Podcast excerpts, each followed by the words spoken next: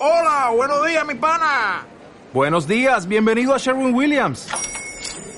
¡Ey! ¿Qué onda, compadre? ¿Qué onda? Ya tengo lista la pintura que ordenaste en el ProPlus app. Con más de 6.000 representantes en nuestras tiendas listos para atenderte en tu idioma y beneficios para contratistas que encontrarás en aliadopro.com. En Sherwin Williams somos el aliado del PRO.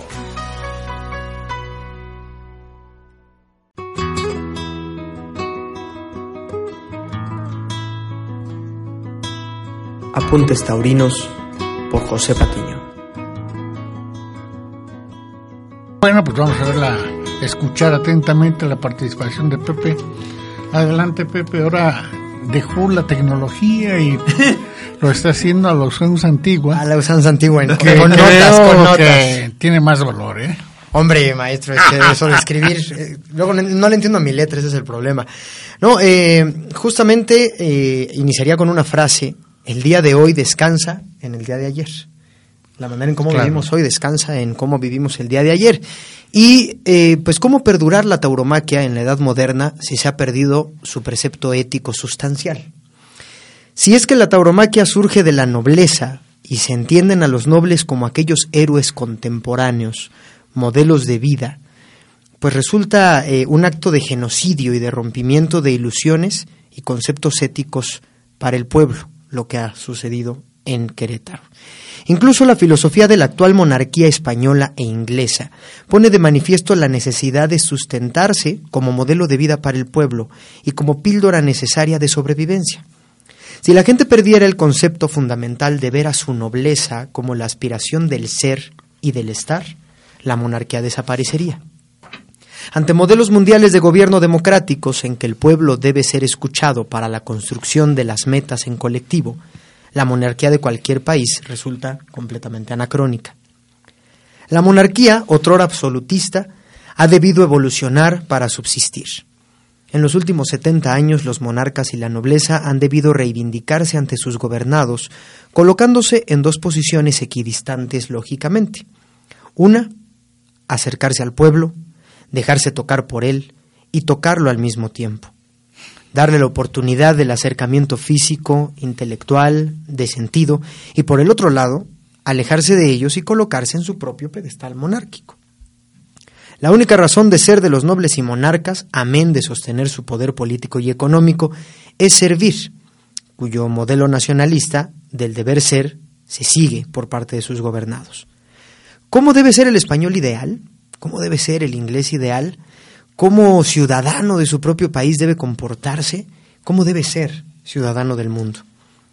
Ante lo ocurrido el viernes pasado en la Plaza de Toro Santa María, las críticas sucedidas tras ello, y un eh, diplomado que generosamente me ha obsequiado el colegio en donde trabajo, me surgió la pregunta con la que habría esta participación.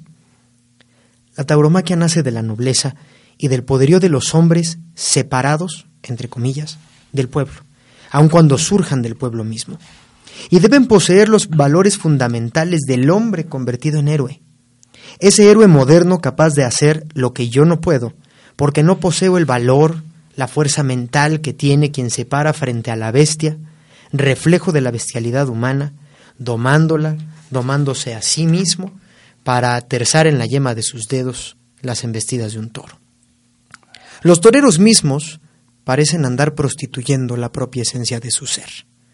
Siendo el modelo a seguir de muchos de nosotros como aficionados, parecieran obligarnos a la pérdida de la admiración intrínseca que tenemos como amantes de la tauromaquia. En la búsqueda de sumar fechas, me llena los sentidos y la intuición que también están buscando sumar euros. Convertidos nuestros héroes en rockstars que trabajan con la mercadotecnia por encima del valor, trabajan con la publicidad por encima del arte, trabajan con el capitalismo violentando el duende y la getanería. La mentira repetida y convertida en verdad por encima de la ética y la verdad torera. Dice Harry en su libro de Mil años de filosofía que toda actividad humana está basada en presupuestos que sustentan el quehacer y la creación. Sus, sus, presupuestos son creencias y actitudes en el hombre. Estos son supuestos que deben existir para que la actividad humana surja. Sin estos supuestos, y esta es opinión personal, se está mintiendo a la propia realidad. Tomar conciencia de esos presupuestos nos permite criticar la realidad o lo que, en este caso los toreros, nos quieren vender como una realidad. Desde mi perspectiva como aficionado y aficionado práctico, el presupuesto mínimo que deben tener los toreros se conforma con los siguientes rubros. 1. Valor para sobreponerse a sí mismo, sus miedos y sus demonios. 2. Verdad torera y personal, para no mentirse a sí mismo, para no mentir a sus compañeros y para no mentirle al aficionado, como Enrique Ponce lo ha hecho. 3. Honor para mantenerse fiel a la creencia de ser un apartado de los comunes y saberse y asumirse un prodigioso. Y 4. Ética, de conducirse con los valores como bandera de sus virtudes y vivirse a sí mismo como ejemplos de todos los demás.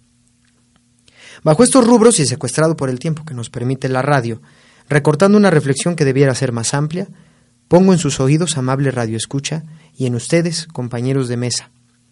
Nuestros toreros, porque son nuestros cuando nos emocionan o nos enojan o nos apasionan, porque los hacemos propios y nuestros, han faltado a sus presupuestos, han robado y le siguen robando a los aficionados. No, no solo económicamente, nos han robado y arrebatado la ilusión, la admiración y el sentido heroico de su profesión. De la mano de nuestros toreros, los empresarios, los periodistas optimistas y mentirosos, y los aficionados que solamente van para hacer turismo taurino. No solo por el viernes, por todo lo que hemos comentado en los últimos programas. La fiesta parece cancerosa y debemos curarla. No desde el pesimismo, no es mi intención, sino desde la acción y la responsabilidad que tenemos como parte de la fiesta. ¿O qué? ¿Vamos a seguir callados ante la falta de ética de nuestras figuras del toreo? Muchas gracias.